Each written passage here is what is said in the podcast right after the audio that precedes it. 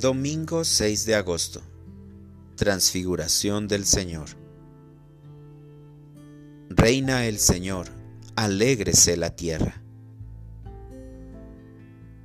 Lectura del Santo Evangelio según San Mateo.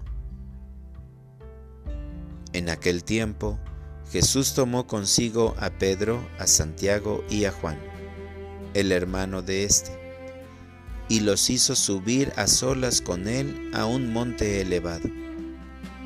Ahí se transfiguró en su presencia. Su rostro se puso resplandeciente como el sol, y sus vestiduras se volvieron blancas como la nieve. De pronto, aparecieron ante ellos Moisés y Elías, conversando con Jesús.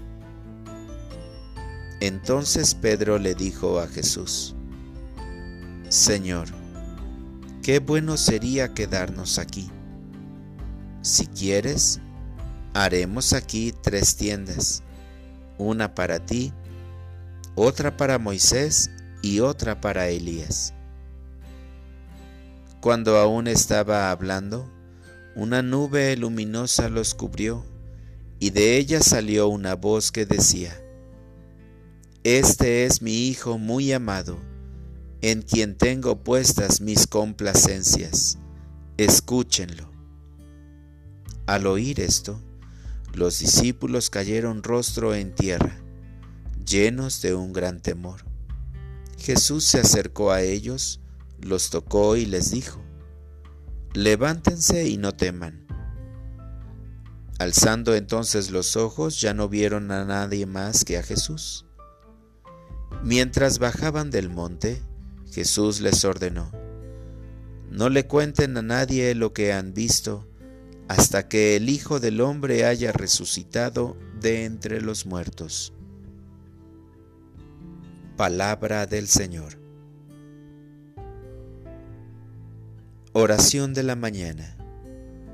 Transfórmame en ti, Señor.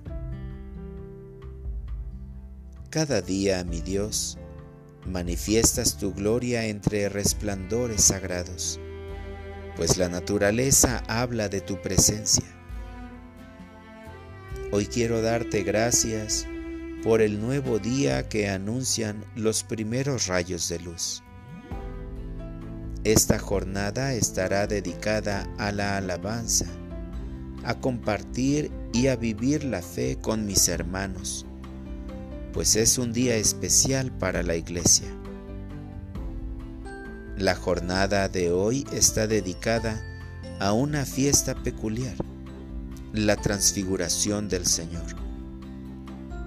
La doctrina de la iglesia nos enseña que en la infancia de Jesús hubo tres epifanías, la de los pastores, la de los magos y cuando Jesús es presentado en el templo.